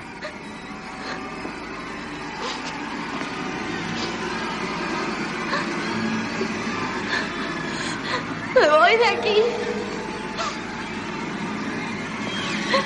Intentaré sacar a Dani y llevarlo a un sitio seguro. En el coche oruga. Diré que manden a un médico. Wendy, Tengo que irme. Wendy. ¿Sí? Te espera una bonita sorpresa, cariño.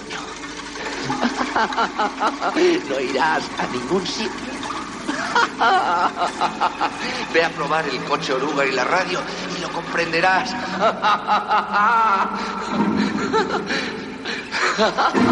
Ve a probarlos. Wendy sale corriendo. Ve a probarlos. Ve a probarlos. Ella corre por un pasillo. Abre una puerta que da al exterior.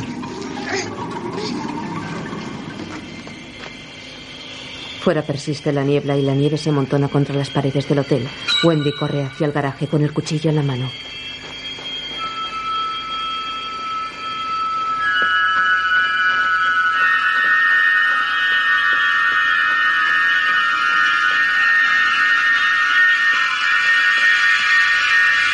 Entra.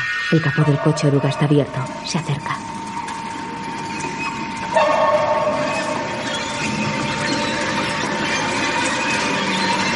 El delco ha sido arrancado del motor y está tirado sobre una aleta del vehículo.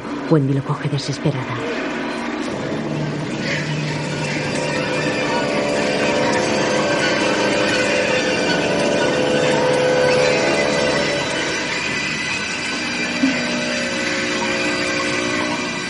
Cuatro de la tarde. La niebla solo permite ver algunas luces encendidas del hotel. Jack sigue en la despensa. Duerme recostado contra unos sacos de arroz.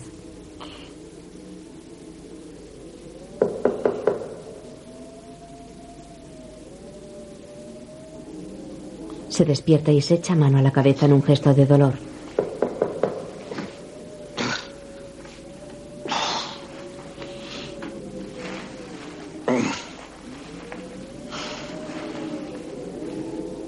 Wendy. Soy Grady, señor Torrance. Delbert Grady. Wendy.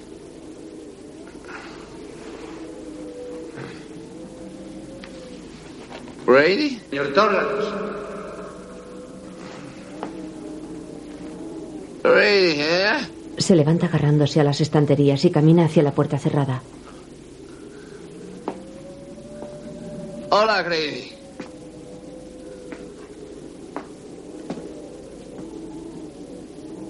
Señor Torrance. Veo que no ha sabido hacer frente al asunto que tratamos.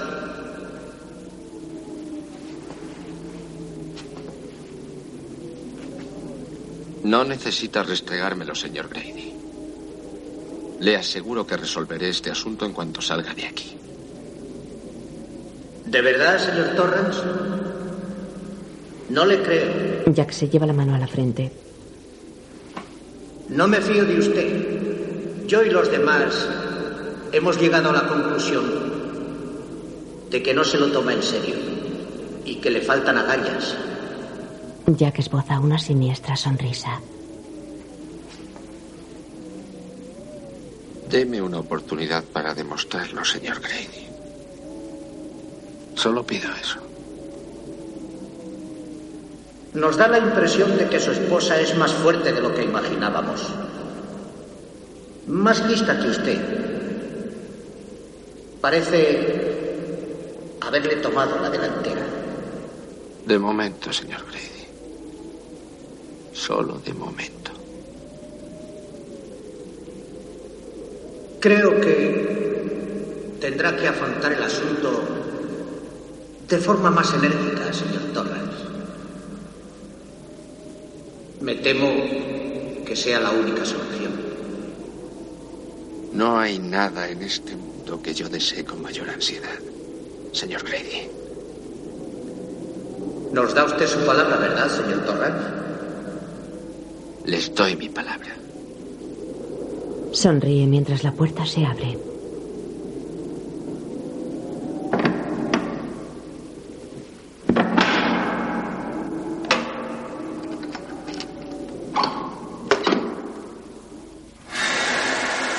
Un coche oruga avanza lentamente por una pista nevada del bosque. Lleva los faros encendidos y dos luces de emergencia parpadean sobre el techo del vehículo.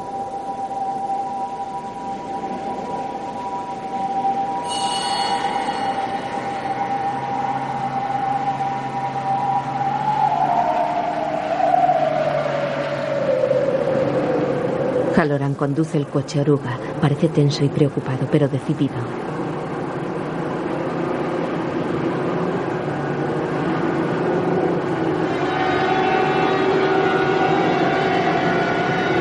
Los limpia parabrisas retiran los grandes copos de nieve. Los faros iluminan un paisaje fantasmagórico.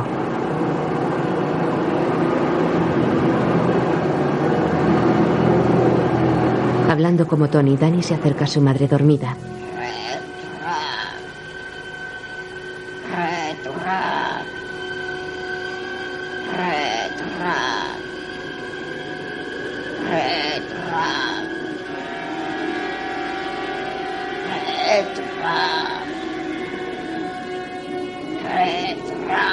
Coge el cuchillo de la mesilla.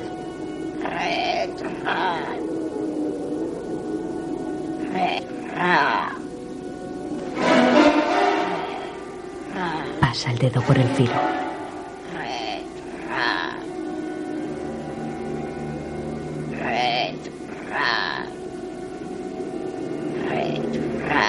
Se acerca a la coqueta.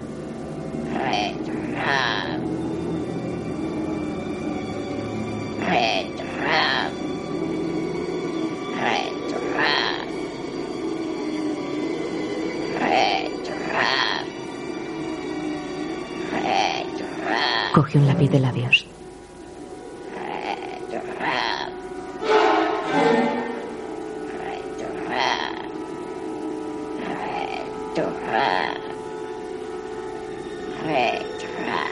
Se acerca a la puerta.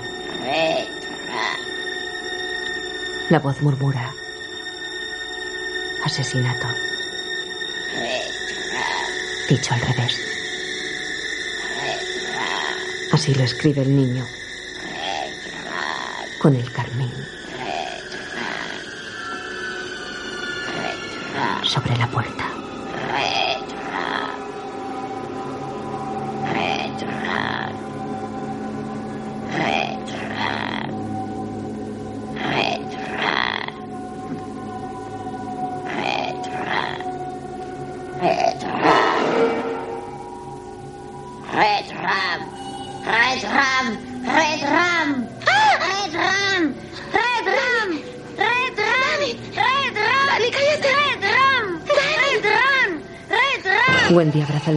En un espejo se refleja lo que Danny ha escrito. Asesinato.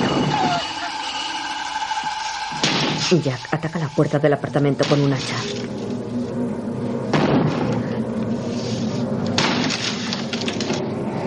Wendy coge al niño en brazos y el cuchillo, corre hacia el cuarto de baño y se encierra en él.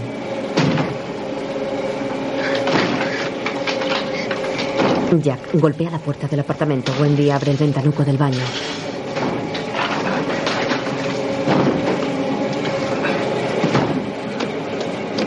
Jack abre una brecha en la puerta. Wendy se asoma por el ventanuco. La nieve llega a la altura de la pequeña ventana.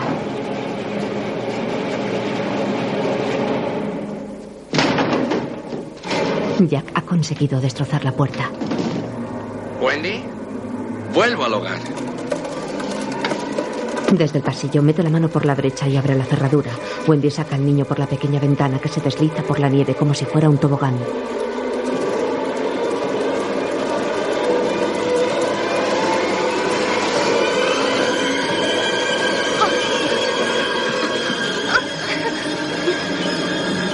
Wendy queda atorada en el ventanuco. Jack entra en el apartamento con el hacha en la mano. Wendy se esfuerza por salir. Danny mira desde abajo. Jack se dirige hacia el cuarto de baño. Wendy lo intenta otra vez. Vamos. Sal de tu escondite.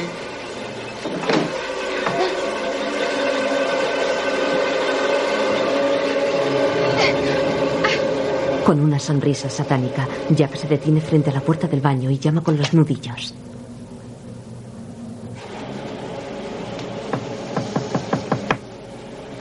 Wendy sigue atorada en el ventanuco.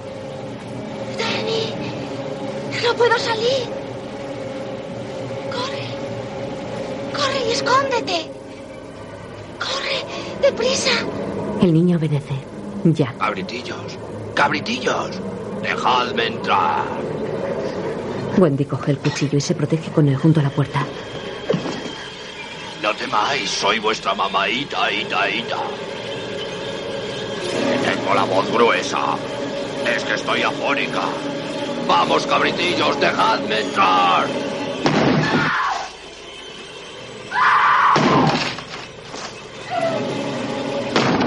Al otro lado, Wendy ve cómo la puerta se va astillando a cada golpe de hacha.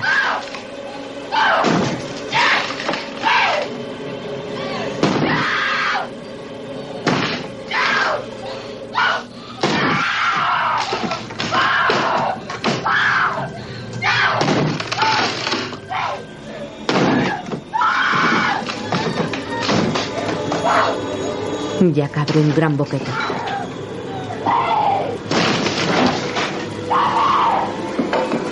Mete la cabeza por él. Aquí está Jack. Jack mete la mano por el boquete para abrir. Wendy le da una cuchillada.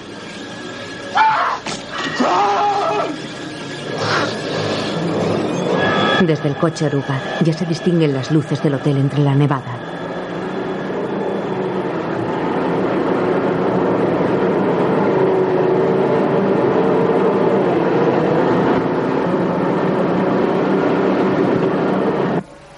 Dentro, Wendy respira agitadamente, cuchillo en mano. Gira la cabeza en dirección al sonido. Fuera del baño, Jack escucha atento.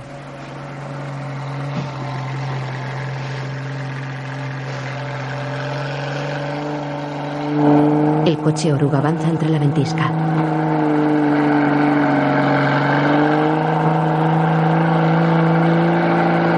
Jack mira hacia el baño.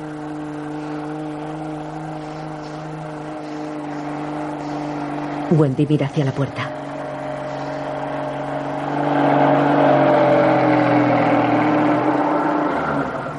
El coche oruga se detiene frente al hotel. Danny corre por un pasillo aledaño a la cocina. Se detiene, mira a su alrededor y se esconde en un armario metálico.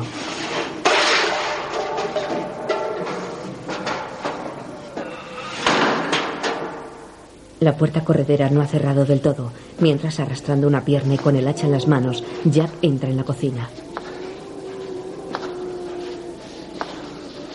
En el baño.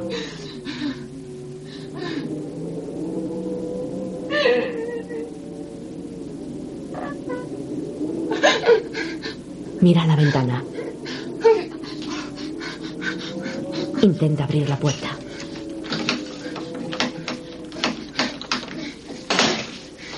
Golpea el pomo con el cuchillo.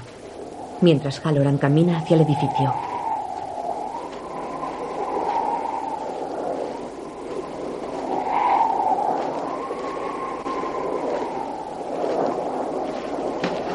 Entra en el hotel.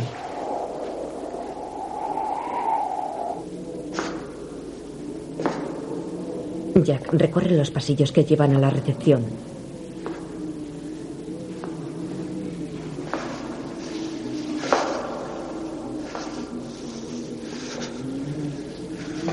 Sube unos escalones.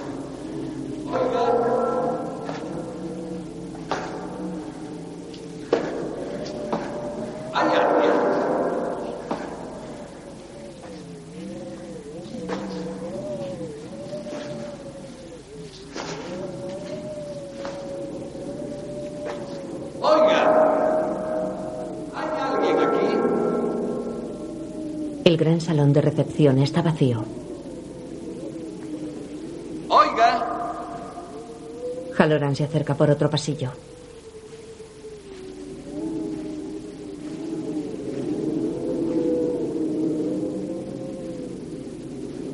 No hay nadie aquí. Entra en el salón de recepción. Lo recorre lentamente.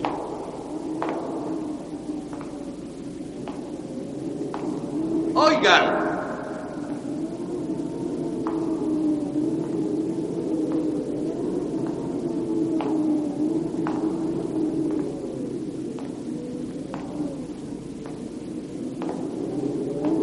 Contesten.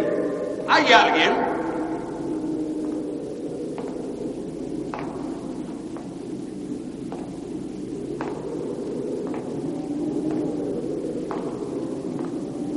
Desde una esquina, Jack se abalanza sobre él. Le clava el hacha en el pecho. Danny lo presiente.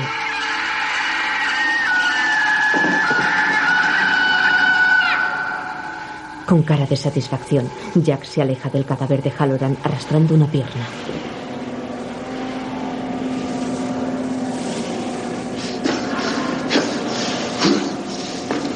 ¡Dani! ¡Muchacho! ¿Dani? Ve a Danny salir de su escondite al fondo del pasillo. Corre tras él. Wendy corre escaleras arriba con el cuchillo en la mano.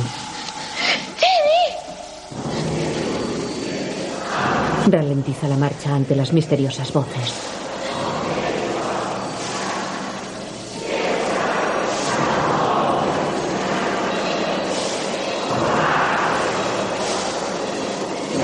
Llega un rellano. Tras una puerta abierta ve a alguien disfrazado de oso y arrodillado ante un hombre tumbado en una cama.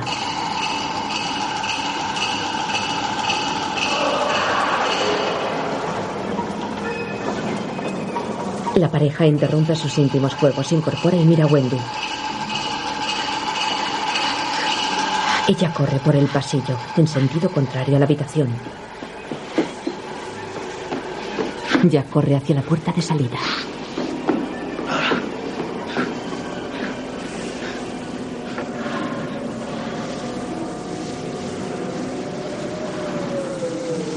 Coche oruga aparcado en la nieve.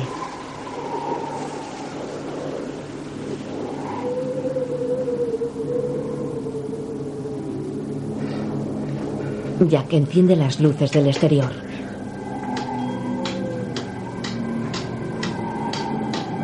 Danny está escondido tras el coche oruga. Jack sale al exterior. Danny abandona su escondite. Jack le persigue.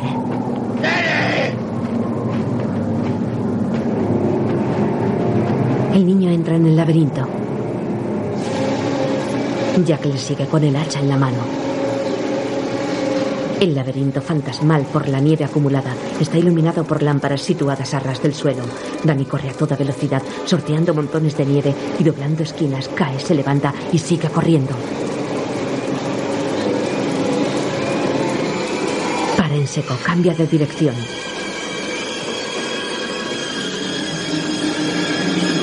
Jack le persigue.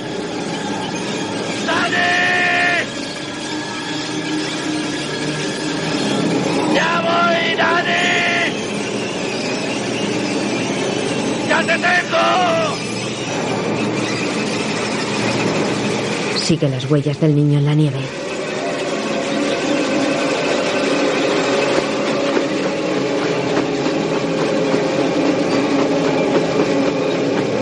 Wendy llega a las cocinas.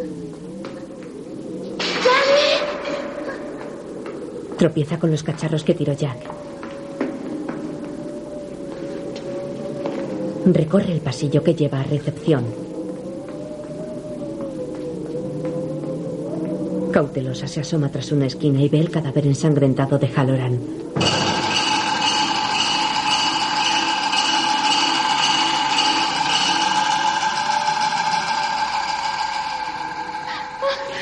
Se vuelve y ve a Delbert Grady, el camarero. Lleva la cabeza ensangrentada y levanta una copa sonriente.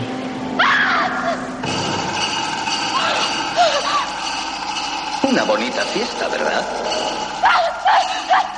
Aterrorizada, corre en dirección contraria. Danny sigue corriendo por el laberinto.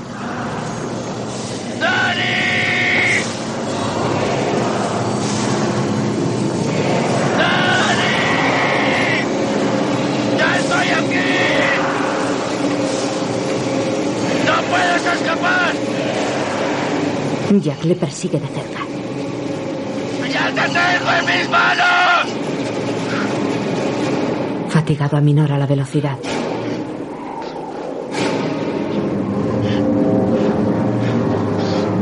Danny anda cuidadosamente hacia atrás pisando sus propias huellas. Está a punto de caerse. Sigue hacia atrás.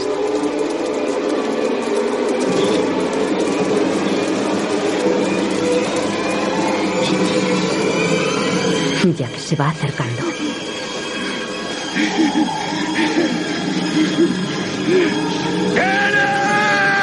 Danny continúa andando hacia atrás sobre sus propias huellas. Se detiene y salta hacia una entrada lateral del camino. Wendy corre cuchillo en mano.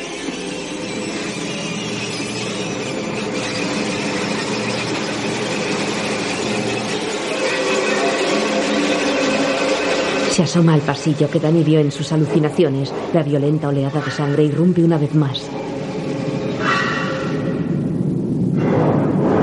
Wendy queda paralizada. La sangre inunda el pasillo hasta metro y medio de altura.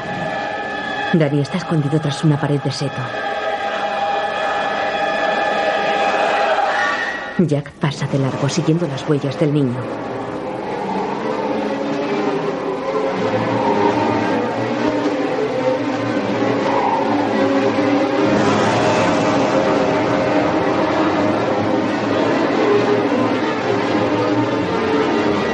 Se interrumpen de pronto. Furioso, Jack se detiene y mira a su alrededor.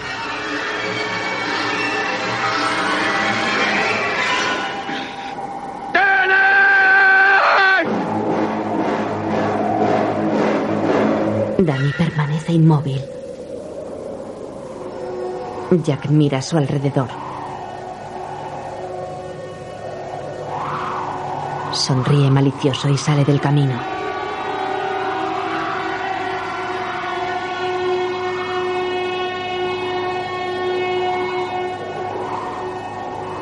Danny abandona su escondite, mira el camino desierto.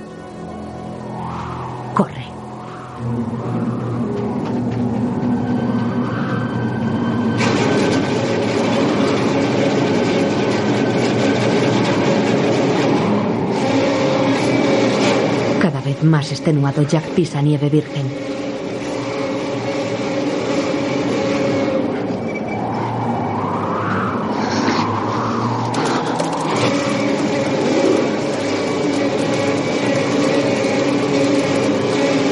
Danny corre desesperado.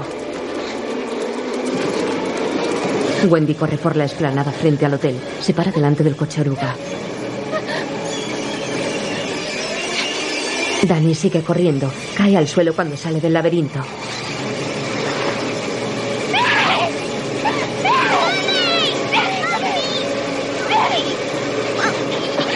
Madre e hijo se abrazan. Agotado, Jack continúa en el laberinto. Wendy y Danny corren abrazados hacia el coche oruga. Suben al vehículo.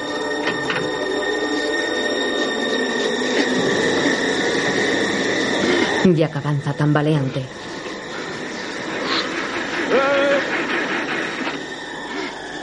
Se desploma. Se levanta.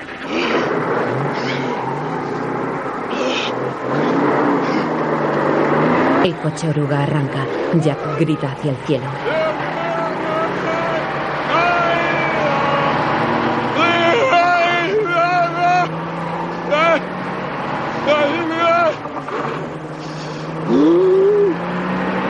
El vehículo se aleja del hotel.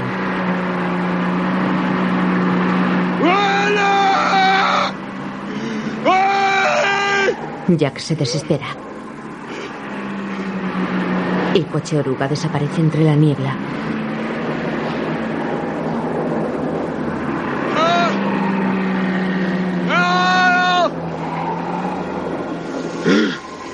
Jack deambula perdido y agotado por el laberinto.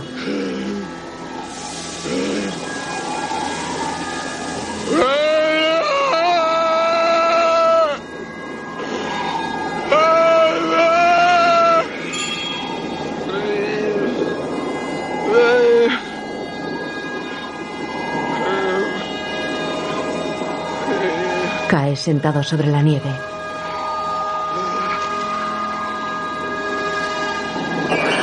Es de día. Jack tiene la boca abierta y los ojos en blanco. Su cadáver está cubierto por nieve y témpanos de hielo. La cámara se acerca lentamente al salón dorado.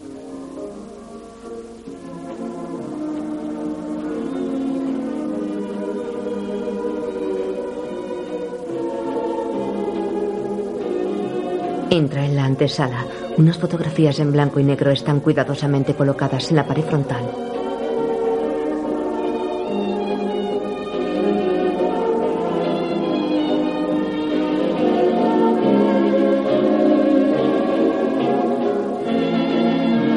Una de ellas es una foto de grupo. Casi un centenar de personajes vestidos de etiquetas, sonrientes y despreocupados. Se acerca a los retratados. En primer término, Jack, joven y elegante, sonríe al fotógrafo.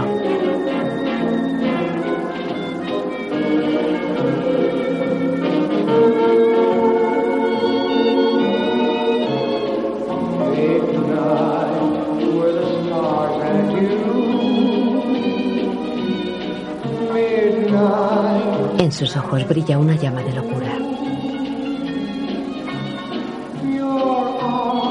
Cámara baja por la pechera del smoking de Jack hasta encontrar el pie de foto. Hotel Overlook, baile del 4 de julio, 1921.